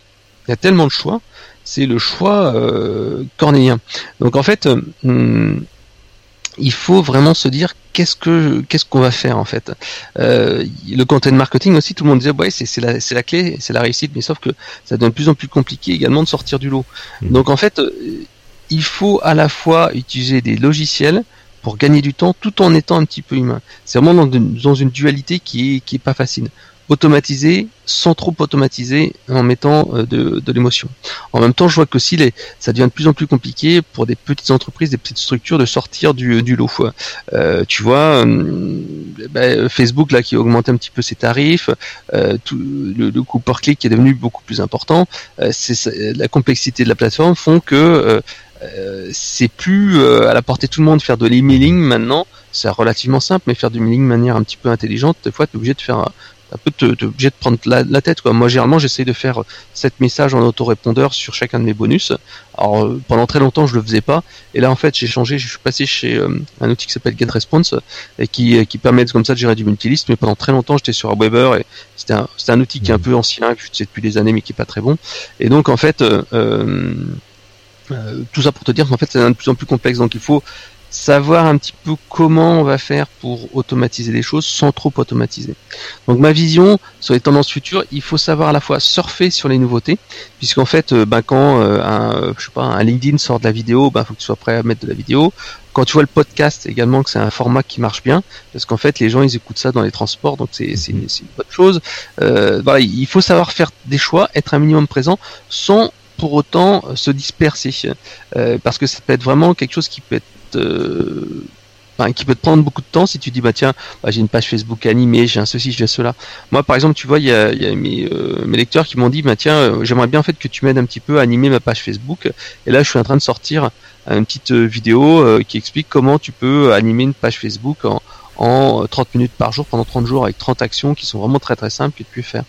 Voilà. Donc en fait c'est il faut savoir saisir les opportunités sans trop se disperser et mesurer le ROI. En même temps, en fait, c'est selon tes forces parce qu'il y a des gens qui sont très bons à l'oral, il y a des gens qui sont plutôt cartésiens, qui sont plutôt bons en annonce AdWords euh, ou, ou, Facebook. Enfin, c'est il n'y a pas il a pas de recette magique. Voilà. Ouais, ça, Donc ça, ça dépend. Ça dépend de, de, tes ressources aussi, de, de, ton équipe, si tu as une équipe. Parce que c'est sûr que si tu démarres, que tu es tout seul, euh, il vaut mieux se concentrer sur un ou deux canaux là Mhm. euh, et voir s'il fonctionne. Tu testes. Bon, si ça fonctionne pas, tu passes à un autre canal. Mais euh, tu peux pas être partout en même temps. En tout cas, aujourd'hui. Il y a quelques années, c'était Ouais. possible. Tu pouvais être sur les différents canaux un peu en même temps. Aujourd'hui, à moins d'avoir 10 personnes avec toi, c'est c'est très compliqué. Ouais, bah tu vois par exemple typiquement, euh, moi Twitter, j'ai, euh, bah, je suis vraiment passé au service minimum, c'est-à-dire que j'ai de la republication automatique euh, de, de, mes articles. Euh, je fais un petit peu de retweet grâce à Buffer. Toi, j'en programme un certain nombre euh, de tout, une dizaine maintenant. Eux-mêmes, eux, tu vois, ils sont passés à, à être plus restrictifs. J'ai également Deliver It qui me permet en fait de, de, de synchroniser quelques comptes. Donc voilà, j'ai de la publication automatique. J'ai le Twakit là pour faire un message de bienvenue. Mhm. Je publie de temps en temps des photos, des machins et tout ça. Mais euh, cette plateforme, je l'ai un petit peu délaissée parce qu'il n'y a pas beaucoup de trafic, ça convertit pas beaucoup. Facebook, par exemple, aussi, tu sais, euh, euh, bah, en fait, pendant très longtemps, euh, je l'ai un petit peu délaissé parce que j'avais utilisé beaucoup mon profil perso. Et donc mon profil perso marche pas mal, mais je suis arrivé à la- aux, aux limites des, des 5000, et donc là je suis un peu limité. Euh, j'ai relancé euh, il y a un an ou deux, même pas ma page, mais c'est trop tard parce que l'algo- l'algorithme avait beaucoup changé, j'ai peu d'engagement, etc. Et donc là, j'ai, c'est un outil, c'est un outil que je mets un petit peu de côté. Euh, je me concentre plutôt sur LinkedIn, comme je suis plutôt en B2B. Après, tu vois, par exemple, Instagram, euh, j'ai fait quelques tests, quelques essais. Euh, bon, j'ai une présence minimum, mais je suis pas au taquet, tu là-dessus. Euh, dire SoundCloud, ça, ça a beaucoup évolué Instagram. Il y a, c'est un, peu pareil. Il y a 2-3 ans, c'était assez simple de, de faire grossir le compte facilement. Tu pouvais utiliser des outils euh, d'automation qui allaient suivre euh, 10 000 comptes dans la journée et tout et t'augmenter très, très vite. Aujourd'hui, il limite un maximum. Tu peux te faire bloquer ton compte très rapidement si tu suis trop de monde. Du coup, ça devient beaucoup plus complexe. Et euh, bah, c'est un peu pareil, à moins d'utiliser de la publicité euh, Facebook sur Instagram, euh, tout ça c'est un peu plus dur qu'avant. Après, ça dépend de ta communauté, ça dépend de ta cible. Euh, si tu peux avoir une communauté très engagée, tu vas pouvoir augmenter assez rapidement sur Instagram, mais sur des thématiques un peu comme les nôtres, marketing ou autres, c'est euh, c'est très compliqué de, de, Ouais, ouais, de toucher les mots. Attention aux tendances. Euh, par exemple, tu vois, Snapchat, je m'y suis jamais trop mis. Euh, Il y, a, il y a un an de- ou deux, tout le monde disait ouais, tiens, Snapchat, Snap- Sna- Snapchat. C'est vrai que c'est bien parce que tu peux avoir de la vidéo, tu peux avoir de l'interaction, euh, c'est vachement proche des gens, etc., etc. Mais est-ce que les gens sont vraiment beaucoup sur Snapchat dans ma thématique à moi? Tu vois, il faut faire attention à pas faire attention aux- effets de mode. Tu vois, par exemple, dans dans, dans les méthodes actuellement, tout le monde parlait il y a euh, allez, il y a un an et demi, deux ans, du dropshipment, c'est-à-dire que tu te faisais livrer, tu faisais de la livraison directe, etc., etc. Avec Amazon, Hum, c'est devenu un peu plus dur, c'est un peu plus compliqué. Donc, il faut faire attention à se dire, il y a toujours une nouvelle méthode, une nouvelle baguette magique qui permet de, de, de, de booster ton business. Donc, il faut essayer déjà de prendre une méthode, que ce soit du content, que ce soit Facebook, que ce soit euh, YouTube, que ce soit du podcast, que ce soit je ne sais quoi, mais essayer de mettre une méthode et d'aller au maximum et pas d'aller faire du touche à tout parce que si tu fais juste un tout petit peu de ceci, un tout petit peu de cela, un tout petit peu de ceci, et ben en fait tu vas pas euh, forcément euh, ben, avoir des bons résultats ou ça va être long. Donc faut bien sûr mesurer le ROI. Euh, moi j'utilise beaucoup des outils de, tracking comme par exemple ClickMeter ou Link Tracker qui permettent de mesurer le nombre de clics, les visites, etc., etc. Après je le fais pas suffisamment souvent, euh, je, reconnais, mais euh, quand je fais quelques tests c'est assez intéressant de savoir. Alors maintenant, j'ai cinq questions pour toi, Mhm. un peu éclairs euh, pour la fin de l'interview. Alors, un, est-ce qu'il y a un livre que tu recommandes souvent? Bon, alors, je vais faire ma promo, donc ça va être mon livre, le Gross Hacking, puisqu'en fait, ben, c'est un bouquin que j'ai coécrit avec Grégoire Gambato euh, en septembre dernier. Euh, donc en fait, c'est un bouquin qui doit faire 300-400 pages et qui explique les bases du Gross Hacking. Et en plus, il y a 4 heures de, de vidéo dans un club privé. Donc ça, c'est c'est un petit peu les bases pour comment lancer un produit, comment être sûr que ça marche, etc. Donc, donc ton Voilà. livre qui s'appelle comment? Bah, le Gross Hacking. D'accord. Donc on peut Bah, trouver facilement sur Amazon. Ah oui, bah, en fait, on a- en fait, alors comme je disais, c'est un sujet qui m'intéressait beaucoup, et puis surtout c'est un sujet qui était super à la mode. Personne, à part euh, Franck Gauthier, euh, qui euh, avait sorti un bouquin un petit peu avant, n'avait sorti le sujet. Donc en fait, c'est vraiment hyper intéressant d'être pris là-dessus parce que grâce à ça, tu vois, j'ai pu reprendre contact avec des personnes que je connaissais, même toi d'ailleurs, on a, repris contact ensemble sur Facebook grâce à, ce bouquin-là. Et ben en fait, c'est vraiment un, un outil qui est super bon. Alors c'est pour ça qu'il faut pas négliger le papier ou le physique entre guillemets quand on est dans le virtuel. C'est-à-dire que tu peux très bien envoyer un goodies, des cadeaux, des choses comme ça euh, par courrier, puisque en fait euh, c'est tellement commun d'envoyer un bouquin PDF, tandis qu'un bouquin papier, souvent tu dis waouh c'est pas mal ou des choses comme ça. Donc voilà, euh, ça c'est un bouquin, c'est mon bouquin bien entendu, fais ma promo, mais en fait autrement, s'il y a un livre vraiment qui m'a beaucoup marqué, que je trouve vraiment très bien, c'est tout simplement La semaine de 4 heures de Tim Ferriss. Je pense que c'est un bouquin que tout le monde devrait lire. Alors faut faire attention parce que ce bouquin-là est un peu dangereux également, puisque si tu le lis au premier degré, euh, il te parle beaucoup de revenus passifs, de laisser en fait euh, euh, ton business tourner pour toi, etc., etc. Chose qui est devenue assez difficile. Et je connais beaucoup de blogueurs qui ont lu ce bouquin-là, qui ont décidé d'y mettre un revenu passif, sauf qu'en fait le marché, le volume n'est pas suffisant en France pour que des petits produits à 50, 100 euros, etc., te permettent de vivre correctement. Il faut euh, toujours, quand tu fais du, euh, bah, tu, tu mets en place du, du, entre guillemets du passive income, toujours vendre de la formation, de la prestation, du consulting avec, autrement tu ne vis pas euh, suffisamment parce que le marché n'est pas aussi large que chez les Américains. Donc voilà, Faut- euh, bah, j'ai une, fait une critique du bouquin sur euh, sur mon site, hein, tu pourras regarder tranquillement. Il faut, donc, en fait, pour ce voilà. livre, il faut aussi se remettre dans le contexte. Ti- Timothy Ferris, il l'a écrit, je crois, il y a plus de 10 ans maintenant. 2008, et, ouais. ouais. Et à l'époque, donc 10 ans pile, et à l'époque, euh, le, marché était un peu moins saturé sur Internet. C'était beaucoup plus facile de, euh, de lancer un petit produit, de toucher des revenus passifs assez simplement. Et, euh, de nos jours, même aux États-Unis, hein, même avec un gros marché, il y a une concurrence énorme, quel que soit le marché de niche que tu vas choisir. Et à moins, comme tu le disais au début, de devenir un, vrai spécialiste, vraiment de quelqu'un de très très doué dans ce que tu fais, c'est de plus en plus compliqué de percer sur Internet. Mm, mm, tout à fait. Donc, il vaut mieux choisir une micro niche et d'essayer d'être euh, présent là-dessus. Mais souvent, une micro niche, bah, t'as pas, t'as moins de volume, donc d'où l'intérêt de faire après du, du consulting ou des choses comme ça. Et d'être sûr que les gens soient prêts à payer. Parce qu'en fait, euh, moi, je connais beaucoup de gens qui, qui disent ouais, je vais, je vais me lancer dans le développement perso ou je vais aider les blogueurs à gagner de l'argent euh, sur Internet. Euh, le problème, c'est que tu t'adresses à des gens qui n'ont pas de pognon et qui sont pas prêts à mettre euh, 500 euros, 600 euros dans une dans une formation et euh, dans une formation ou dans du consulting. Et donc à ce moment-là, ça va être compliqué pour toi d'en vivre. Donc en fait, tu vois, je- le tutoiement, là, on y arrive facilement, finalement. Euh, donc voilà, donc c'est euh, donc c'est important. Et puis euh, j'aime bien Tim, Tim Ferriss parce qu'en fait c'était un peu un gros hacker avant l'heure, Mhm. puisqu'en fait il explique justement des, des, des petites techniques ou comment il a détourné le marché. Euh, toi, je, je sais plus ce qu'il disait, c'est tout ce qui n'est pas interdit est autorisé ou quelque chose comme ça. Enfin bon, c'est c'est- qui est assez intéressant là-dessus.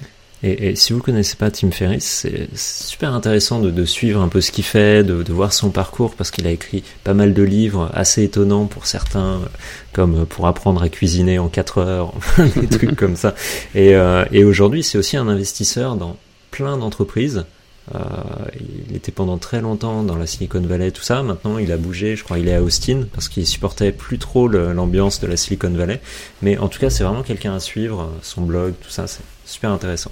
Alors, dis-moi, justement, c'est quelque chose parce que Tim Ferriss fait aussi un podcast et euh, il a souvent une question. euh, c'est une question qu'on retrouve donc du coup chez lui et que je vais poser moi aussi. Est-ce que tu as une citation qui te vient souvent à l'esprit? Alors bon, comme je te disais tout à l'heure, j'aime bien l'effi- ce que j'aime bien l'efficacité maximale. Mais après, en fait, euh, moi j'essaye de prendre en compte en fait le fait que tu apprends tout le temps. Donc en fait, je serais tenté de te dire tout ce qui ne me tue pas me rend plus fort. C'est-à-dire qu'en fait, il faut vraiment se dire, euh, ok, il y a des choses qui se passent pas bien, mais en fait, on va y arriver. Il faut surmonter les choses, il faut positiver, voir le beau côté des choses. Tu vois là, euh, par exemple, à l'heure où je te parle, tu vois là, j'ai le bras euh, cassé, euh, j'ai l'épaule cassée en, en trois morceaux, et donc en fait, bon bah c'est assez délicat, mais bon, ça me permet en tout cas, par exemple, de voir que bah, le- la dictée vocale, ça marche pas mal. Ça m'a permis aussi de reprioriser des choses et donner plus de choses à faire à mon assistante virtuelle. Donc en fait, euh, il faut vraiment se dire, on va y arriver. Je vais y arriver. Si on positive et si on se dit, ok, ça, ça va, on va trouver la solution, tout de suite tu, tu acqu- acquiers un, un état d'esprit qui va faire que tu vas réussir. C'est vraiment important, essayer d'éviter les mots négatifs comme par exemple, euh, bah, je vais essayer ou euh, Ah, ça va être dur, ça va être compliqué. Non, ok, bah, c'est vraiment important. Avoir cet état d'esprit positif servira partout, tout le temps, et ça évitera de tomber en fait dans des spirales négatives. Le monde de plus en plus compliqué, je trouve, et de plus en plus dur. Et si t'as pas en fait une- un état d'esprit qui te permet d'aller plus loin, tu risques vraiment rapidement de, de, de, de- de prendre des, des, des claques dans la figure et tout ça. Donc en fait, je pense qu'il il faut essayer d'avoir cet état d'esprit qui est très américain, hein, euh, qui est pas très français, euh, qui essaie de se dire ok, bah, allez, on y va, euh, on, on essaye de, sortir des choses, même si c'est difficile. Voilà. Et, j'irai même plus loin. euh, Une grande différence entre les Américains et, les Français, c'est que parfois, beaucoup de Français, ils vont y aller, tu vois, ils vont quand même tenter le coup. Il y en a beaucoup, ils vont pas tenter le coup, mais ceux qui vont tenter le coup, ils vont parfois pas continuer dans la, dans la longueur. Tu vois ce que je veux dire? Ils tentent le coup, ils s'arrêtent au bout de 4-5 mois parce que bon, ça marche pas aussi bien qu'ils voulaient. Alors que les Américains, bon, ils tentent le coup, ça marche pas, bah ils recommencent, et ils recommencent, et ils Oui, ils savent, recommencent ils savent encore. pivoter, ils savent pivoter aussi. ça. En fait, les Américains ont un sens business qui est beaucoup plus fort que le nôtre. Euh, les Français ont une culture très, euh, très entre guillemets, euh, euh, je vais, je vais dire ingénieur, très produit. Tandis que les Américains, ils s'encombrent pas vraiment de ça. C'est business is business. Et tu vois, moi, j'ai travaillé pendant très longtemps avec des, des Américains quand je travaillais chez Sedge, et c'est vrai que la mentalité est complètement différente. Euh, tu, tu, tu voyais la mentalité franco-française où on voyait sur les process, les produits, les machins. Et eux, ils disaient, mais non, on s'en fout. Par exemple, tu vois, j'avais un, un directeur euh, marketing là-bas qui était euh, qui s'occupait d'un de mes produits, et donc en fait, euh, tu vois, il était bah, il, bon, à un moment donné, sur, il disait, bah, on, a, on parlait à un moment donné qu'on avait passé de témoignages. Qu'est-ce qu'il faisait sur les salons? Il prenait son smartphone et il filmait directement les gens. Et hop, il disait, voilà un témoignage. Mais les gens lui disaient, mais attends, c'est un truc un peu fait à l'arrache. Est-ce que tu as l'autorisation du gars? Ah non, bah non, je l'ai pris. Puis voilà. Donc en fait, ils hésitent pas. Et c'est toi cet esprit growth hacking mmh. qui vient aussi un petit peu de là. C'est les mecs qui ils osent tout quoi. Et euh, donc euh, c'est assez intéressant de, reprendre un peu cette mentalité. Alors la mentalité américaine est très particulière. Personnellement, je la trouve très hypocrite et euh, très en fait de façade. Mais c'est quand même, il y a des, quand même des choses un petit peu à prendre chez eux. C'est ça, il y, a, il y, a, du bon et du moins bon. Alors, comme partout en que... France, euh, tu sais, les gens sont assez euh, critiques, assez. Euh, même moi, tu vois, en fait, là, je suis en train de lire un bouquin qui s'appelle Père riche, Père pauvre, qui est assez intéressant. C'est, en fait, parce, pourquoi je lis ce bouquin? Je l'aurais jamais lu, sauf que en fait, parce que être riche m'intéresse pas, c'est qu'en fait, j'ai j'ai pris un abonnement chez Audible qui est en fait le livre audio chez Amazon, et j'essaye de lire des bouquins euh, entre guillemets cultes. Euh, je sais pas si tu connais euh, le, le, le, personnel MBA. C'est en fait qui, a, qui, a, un énorme pavé. ouais, voilà. Et donc en fait, le principe c'est de lire une cinquantaine de bouquins euh, dans une thématique. Et dans ces cinquantaines de bouquins, il y a, je crois qu'il y a Père riche, Père pauvre, il y a, euh, il y a la semaine de 4 heures, il y a machin, tout ça. Et donc en fait, grâce à Audible, toi, j'écoute en audio euh, dans les transports euh, ces bouquins-là que j'aurais jamais eu le temps de lire en fait, parce que euh, maintenant, j'ai plus que 45 minutes de transport le matin et 45 minutes le soir. Et donc, en fait, c'est euh, moins pratique qu'auparavant. Des fois, j'avais une heure, une heure et demie de transport. Et donc là, euh, oui, tu, tu, tu, lis beaucoup. Voilà. Non, je, excuse-moi, ouais, je, je, suis passé à Audible aussi il y a un an et quelques. Et ça a un peu changé ma vie parce que bon, toi comme moi, on passe toute notre journée sur un ordinateur à, s'éclater un peu les yeux dessus. Et souvent, moi, le soir, du coup, euh, quand j'arrête de bosser, bah, plutôt que d'être devant la télé, bah, je m'écoute un bouquin. Ça repose mes yeux et ça me permet de lire, euh, enfin de lire, d'écouter pour le coup plein de, bouquins un peu que euh, j'ai lu la biographie de Steve Jobs, la biographie d'Albert Einstein, la, biographie de Jeff Bezos, enfin tu vois plein plein de trucs comme ça qui sont des, des bouquins énormes que j'aurais sûrement jamais trouvé le temps de lire autrement. Et, euh, et, là, du coup, bah, ça me permet de les écouter, ça me, ça me repose les yeux, et c'est vraiment, je conseille vraiment à la plupart des gens, soit si vous êtes dans les transports ou euh, si vous voulez vous reposer les yeux, bah, d'utiliser Audible, quoi, de, de, récupérer plein de livres dessus. Et... Euh, ouais, ça coûte 10 euros par mois et tu as le droit à un bouquin. Euh, en plus, moi, ce que je fais, c'est que je fais en lecture 1,25. Et donc, ça veut dire qu'au lieu de passer 8 heures à écrire, à écouter un bouquin, bah, tu passes finalement beaucoup moins de temps. Alors, le seul truc qui est négatif, c'est qu'en fait, ces bouquins-là, tu euh, survoles. C'est-à-dire que tu n'as pas une, une compréhension si bonne que si tu le lisais. Donc, je suis obligé de le lire au moins deux, trois fois pour pouvoir en fait avoir une bonne compréhension. Et le plus dur après, c'est vraiment de le mettre en application. C'est pour ça en fait que souvent, tu vois, j'essaye de le lire et après en fait avec mon téléphone, je prends des notes et j'en fais un résumé sur mon site internet puisqu'en fait ça me permet comme ça de de reprendre dessus, de re-réfléchir dessus. Mmh. Voilà, parce que autrement juste écouter, en fait tu c'est comme si tu regardais un film ou un, ou un reportage, tu saisis 5%. Quand tu euh, le lis, je pense que tu dois en saisir 20%, ah, c'est des estimations hein, encore, c'est mon feeling, et quand tu euh, prends des notes et que tu en fais un résumé, tu en saisis peut-être 30 ou 40%. Mmh. Donc euh, voilà, c'est mon avis personnel, parce qu'autrement en fait, si tu prends pas l'action derrière, c'est comme quand tu, les gens font, vont une formation. Moi souvent en fait, toi je suis allé à des formations, j'ai fait des formations, et puis les gens en fait, ils, ils te regardent, ils t'écoutent, et puis ils prennent deux trois notes, mais ils prennent pas d'action derrière. Je dis mais attends, euh, tu fais une formation. Qu'est-ce que tu vas faire demain? T'as prévu du temps pour le faire? Est-ce que tu sais ce que tu vas faire? Euh, bah, Si t'arrives pas, si tu fais pas ça, tu vas passer 8 heures à avoir un truc. Tu vas dire oh ouais j'ai appris des trucs sympas, mais en fait finalement demain tu vas retourner dans le train habituel et tu vas rien faire ou tu vas faire 5% même pas. Donc en fait faut, faut, être un petit peu euh, faut, savoir appliquer ça. Mais c'est vrai que tu vois là j'en ai euh, une petite dizaine dans mon euh, dans mon, mon compte Audible et il y en a certains tu vois où j'ai euh, j'ai vraiment pas pris de notes pourtant les bouquins étaient assez intéressants et euh, euh j'aurais peut-être dû le faire quoi tu vois j'ai Par exemple, tu vois, là, je suis en train de lire euh, Lean Startup. Euh, j'ai donc la semaine de 4 heures. L'art de se lancer de Guy Kawasaki, qui est un peu ancien, Mhm. mais qui est pas mal. Euh, Make Storming. euh, j'ai euh, ben, la, la bio de Elon Musk, convaincre en moins de 2 minutes. Donc il y a toujours des, des bonnes trucs à faire. Donc si t'es pressé, c'est vrai que c'est un truc qui est vraiment bien. Et je vous conseille, si vous voulez vraiment tirer la, la quintessence, c'est prendre des notes et, en faire un petit résumé. Ouais, carrément. Très bon conseil. Euh, Est-ce que tu as une routine matinale? Ah oui, en fait, j'ai plutôt une, une routine en fait nocturne. En fait, ce qui se passe, c'est que euh, donc euh, j'ai un mon réflexe, toi, le soir, avant d'aller me coucher, c'est d'aller regarder mon agenda sur ce que je vais faire demain. Euh, ça, c'est vraiment important parce que tu vois avec ton agenda, qu'est-ce que tu dois faire demain, et ça te permet de te prioriser la journée en disant ouais, ok, demain j'ai ça, ça, ça à faire, et d'éviter de te retrouver à la maison, enfin au boulot, et dire ah putain ouais, c'est vrai que j'ai ça à faire. Donc en fait, anticiper ce que tu vas faire te permet en fait de, te concentrer sur l'essentiel. Voilà. Euh, comme je disais, j'aime bien travailler aussi sur des plages de travail. Euh, dès que je reçois un email, je le classe et je crée une plage de travail dans mon agenda. Ça permet vraiment d'être euh, efficace tout de suite.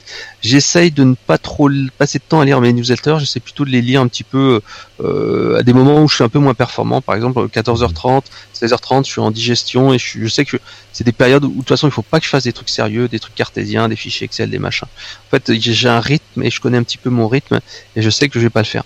Après, j'essaye de, de doper un petit peu aussi mon système, c'est-à-dire qu'en fait, euh, je prends régulièrement des vitamines euh, quand j'ai passé une nuit difficile parce que ma fille s'est réveillée ou parce que ceci cela. Et une vitamine permet un petit peu d'être euh, un peu euh, un peu plus euh, accurate, euh, plus, plus précis pendant un certain temps.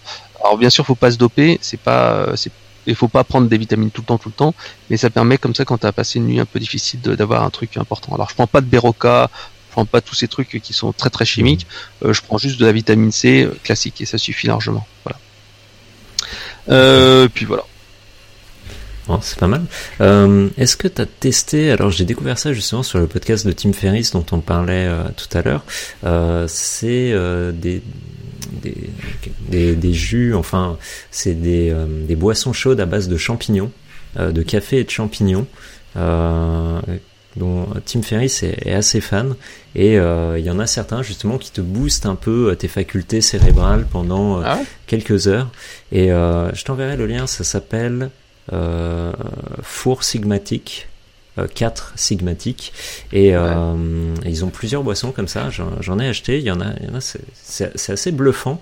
Alors euh, c'est ouais c'est c'est pas mal. c'est pas mal. Ça ça remplace le café euh, du matin et ça te booste pas mal. C'est c'est à tester. Alors ça dépend si on aime le goût tout ça mais euh, c'est quelque chose d'assez intéressant D'accord. En plus, ouais, il y a un truc, euh, il parle de Tim Ferriss dedans.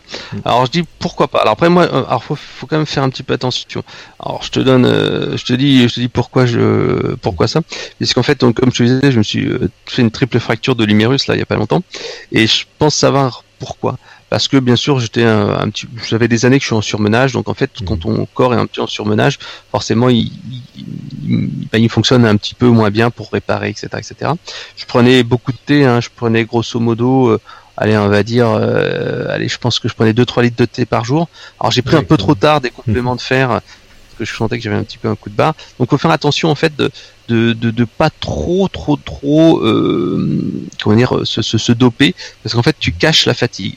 Donc moi en fait euh, j'essayais quand même de faire euh, depuis quelque temps et euh, mais là bon j'ai en fait j'ai j'ai aussi une fille qui va naître dans, dans dans 15 jours à peu près dans trois semaines. Donc en fait j'avais plein de préparatifs et tout ça donc j'étais un petit peu en- à la fois à devoir gérer le pro, gérer la naissance qui arrive, gérer ma Mhm. fille qui est bah, en train de bah, de voir qu'il y a une petite sœur qui va arriver dans sa chambre et que ça va être un peu compliqué. Donc j'étais dans une période de fatigue, ce qui fait que tu vois, je comprends pourquoi j'ai réussi à me Mhm. faire un- une sacrée fracture pour une chute en fait qui était euh, bon, c'est pas une chute à moto, c'est une chute en trottinette. Donc en fait, il faut faire attention au dopage. Je pense qu'il faut accepter de dormir, accepter de, f- de, de de prendre du sommeil, de se reposer, parce que le sommeil n'est pas un ennemi. Ça, j'ai commencé à le comprendre il y a quelques années. Et euh, toi, pendant un moment donné, je prenais pas mal de Red Bull parce que euh, ben, je préférais ça à boire de l'alcool en soirée. Mais ça aussi, c'est un, dopant. Euh, donc en fait, il faut savoir quand dire stop et se dire non, je suis fatigué et je dois dormir. Et, et Mhm. pas dire je prends du thé, parce que souvent c'était un peu ce que je faisais. J'étais fatigué, mais je me disais, allez, je prends du thé ou je prends un petit Red Ouais, Bull et puis je pose continuer, trois heures, ouais. etc. Donc, euh, mais en même temps, le problème c'est que si euh, tu fais pas la différence en travaillant soit plus soit plus intelligemment, tu peux pas faire la différence sur ton marché. Euh, c'est ce que j'ai discuté avec mon boss il y a pas très longtemps. Je, lui- je disais mais de toute façon il n'y a pas de mystère. Euh, soit en fait on travaille mieux que les autres, soit on travaille différemment, mais tu peux pas travailler moins euh, avec un produit normal. Parce Mhm. qu'autrement, en fait, tu, tu, tu, tu sors pas du lot. Donc, en fait, c'est vraiment une dualité euh, qui est pas facile non plus à, à mettre en place. C'est Elon Musk, euh, justement, dans sa biographie que j'ai écoutée sur Audible, où il expliquait que euh, bah, si tu bosses euh, 100 heures par semaine et que tu te bats contre quelqu'un d'autre qui, lui, ne bosse que 50 heures, bah, finalement, euh, tu peux sortir un produit deux fois plus vite que l'autre personne. Alors, Exactement. on n'est pas tous euh, Elon Musk, on n'est pas tous capables de bosser 100 heures par semaine, mais euh, je pense qu'il y a peut-être un juste milieu et, euh, à trouver et qui dépend aussi beaucoup de, de chacun. On a tous Mm, mm, des, mm, un corps différent et on peut tous tenir plus ou moins bien. On a, il y a des gens, en- ils dorment 5 heures, ils sont en super forme, il y en a d'autres, ils ont besoin de dormir 7 ou 8 heures et ça dépend vraiment de toi. Ouais, et puis il faut surtout faut, faut choisir les bons moments, les bons sprints. Euh, par exemple, tu vois, moi, à un moment donné, quand j'avais pas de famille, euh, tu vois, je travaillais en sprint et je me disais, bah tiens, je me donne telle telle période pour faire telle chose, telle échéance, et je travaillais là-dessus. Par exemple, tu vois, ça m'arrivait pendant les vacances de me dire, ok, bah voilà, j'ai 7 jours de vacances, euh, je vais programmer euh, tous les jours de la semaine euh, pendant tel tel temps telle chose à faire et j'essayais de m'y tenir dans ce planning là pour sortir un truc. Mhm. Alors j'avais des plages de sortie, j'avais des plages de ceci, des plages de cela, mais en fait il il faut savoir un petit peu avoir de la rigueur et, et savoir parfois faire- prendre une pause. À Elon Musk, j'ai fait une critique de sa bio. euh, Enfin, c'est un personnage qui, qui, qui est à la fois intéressant, mais qui est un petit peu aussi dérangeant, euh, puisqu'en fait, c'est une personne qui est entre guillemets euh, inhumaine et qui est très euh, capitaliste. Alors, je pense que c'est quelqu'un qui est assez autiste en fait, euh, auti- autiste en sens euh, euh, Mhm. bah, du symptôme, hein, pas, pas autiste. Voilà, parce qu'en fait, il a eu des problèmes de quand il était petit, il a été harcelé par des gens, etc., etc. Puis c'est un petit peu un obsessionnel. Mhm. Donc en fait, Elon Musk est un bon, tr- un bon exemple de quelqu'un qui bosse comme un malade, qui obtient des résultats de malade, mais en même temps c'est quelqu'un d'assez ignoble au travail, quoi, et tout le monde le dit. Donc euh, après, il a, il a une famille, il a divorcé, il, est, il, il essaye de consacrer du temps à une femme sans, sans trop vouloir y consacrer du temps. Euh, tu vois, c'est euh, des relations, tu les construis pas comme ça, c'est pas une relation commerciale. Ouais, c'est sûr. Alors, est-ce que tu as un outil web ou une application dont tu peux pas te passer pour ton business? Alors en fait, euh, j'ai fait un top 150 des, des outils marketing. J'essaye de le mettre à jour régulièrement, euh, puisqu'en fait, euh, ça, ça va très très vite. Euh, pour moi, en fait, l'outil qui est vraiment incontournable, c'est WordPress, puisqu'en fait, c'est vraiment un outil où tu peux faire tout avec. En fait. Après, comme je te le disais, j'aime bien Thrive Team, qui est assez sympa parce qu'en fait, tu peux, euh, tu peux réaliser des landing pages et tout ça. Donc, c'est un outil que j'aime bien. Euh, après, euh, voilà, je, je teste pas mal actuellement, bah, comme je me suis cassé l'épaule, je, je teste pas mal euh, la, la dictée vocale de euh, Google et je trouve ça assez sympa et assez bluffant et je pense que ça va vraiment arriver dans les années à venir. Par exemple, tu vois, j'ai un Google Home à la maison, euh, Mhm. j'utilise pour l'instant à 99,9999% des temps euh, à écouter de la musique et à dire à et ma fille dire OK Google joue une cantine, mais je pense que la dictée vocale va un petit peu révolutionner la, notre manière de travailler, euh, puisque il y a déjà, je crois, 20 millions de Google Home aux- États-Unis. Alors quasiment tout le monde s'en sert comme moi, à écouter de la vidéo, la radio et tout ça. Mais euh, vu les capacités de reconnaissance vocale, le développement des voice bots, qui sont en fait des Mhm. chatbots qui fonctionnent à la voix, euh, je pense qu'on va arriver à des choses assez sympas dans les mois à venir. Et euh, par exemple, au niveau de la recherche naturelle, de plus en plus de gens vont commencer à l'utiliser. Alors, je, crois qu'il y a 5 ou 10% de gens qui utilisent sur leur smartphone euh, la recherche vocale. Moi, pour l'instant, je l'utilise pas parce que je trouve que je suis pas persuadé que ça soit aussi efficace. Et puis dans, le métro, dans un bus, tu peux pas utiliser en fait la recherche vocale parce qu'il y a les gens aux alentours. Mais euh, voilà, je pense que la recherche vocale va être quelque chose qui va être assez intéressante dans les mois à venir. Ok. Et pour finir notre euh, dernière question, euh, si tu commençais une startup aujourd'hui avec seulement 1000 euros de budget en marketing, Mhm. dans quoi tu les dépenserais? Bon, en fait, euh, je prendrai un plan assez simple. Je commencerai par acheter un, un nom de domaine, héberger un site WordPress, euh, mettre un bon thème qui convertit, créer un blog, une landing page, une stratégie de content marketing pour attirer du trafic, en fait, euh, aller chercher du trafic via du guest posting, lancer en fait une stratégie d'acquisition euh, payante via Facebook Ads, un tout petit peu d'AdWords parce que AdWords va mettre du temps en fait à fonctionner euh, et à attirer du, du, du monde. En même temps, je mettrai une stratégie de retargeting de mes visiteurs euh, sur Facebook et sur euh, Google AdWords, donc pour pouvoir en fait essayer de convertir les gens qui viennent. je mettrai en place une stratégie sur LinkedIn pour tout simplement avoir plus de trafic avec du growth hacking. J'essaierai de mettre en place des partenariats, faire travailler beaucoup mon réseau parce qu'en fait le réseau physique c'est ce qui marche le mieux et à court terme c'est ce qui rapportera le plus de trafic. Voilà. Euh, autrement, euh, je, pense que c'est un petit peu les bases que qu'on peut voir un peu partout. Il faut aussi faire attention au product market fit, c'est-à-dire faire attention à ce que ton produit soit vraiment adapté à ton marché. Et donc, ce qui est vraiment essentiel, c'est rencontrer au départ ses premiers clients, ses premiers prospects, savoir pourquoi ils ont commandé, pourquoi ils n'ont pas commandé. Euh, c'est vraiment essentiel parce qu'en fait, euh, moi, je l'ai vu souvent, euh, des gens qui lancent un produit qui est un produit qui est inutile. tu, tu passes du temps, tu passes de l'argent et en fait, tu te dis mais merde, non, le produit est pas bon. Et t'es obligé de repenser tout le truc. Voilà. Hmm. Ok, alors pour finir, est-ce que tu peux nous dire où est-ce que les auditeurs peuvent aller sur le web pour en apprendre plus sur ton travail? Bah, c'est simple, euh, bah, ils tapent Frédéric Canevette sur LinkedIn, ils me rejoignent sur LinkedIn. Alors je crois que je suis à 25 000 ou 27 000 euh, personnes, donc je pense que je vais devoir créer un deuxième compte. Alors tu vois, c'est là où tu vois hmm. que que Facebook est moins est permissif parce que là sur LinkedIn je pense que je pourrais le faire sans problème. Donc euh, LinkedIn bien entendu euh, Facebook Twitter etc mais mon compte principal enfin tout mon contenu ou tout ce que toutes mes idées en fait bah, vous les retrouvez sur mon blog conseil marketing. Euh, j'ai aussi un podcast hein, que vous retrouvez sur iTunes. Et bien entendu bah, si ça vous intéresse un petit peu je livre allez, une quinzaine d'années d'astuces en marketing sur mon livre de Growth Hacking, euh, qui est disponible sur Amazon. Ça vaut une vingtaine d'euros, grosso modo. Voilà. Avec les 4 heures de, formation incluses. Voilà. merci pour ton partage, Frédéric. Mm-hmm. Et euh, bah, c'est you soon. Bah, dès que, dès que je pourrai un petit peu plus bouger, c'est un plaisir de te serrer la main. Euh, heureusement, je suis droitier, je peux encore euh, serrer la, main, euh, mais bientôt, je serai un peu plus mobile. Voilà. Ah, merci encore, Frédéric. Ciao, ciao. Bye bye. La France est un pays fantastique pour créer des entreprises. I wish that for you.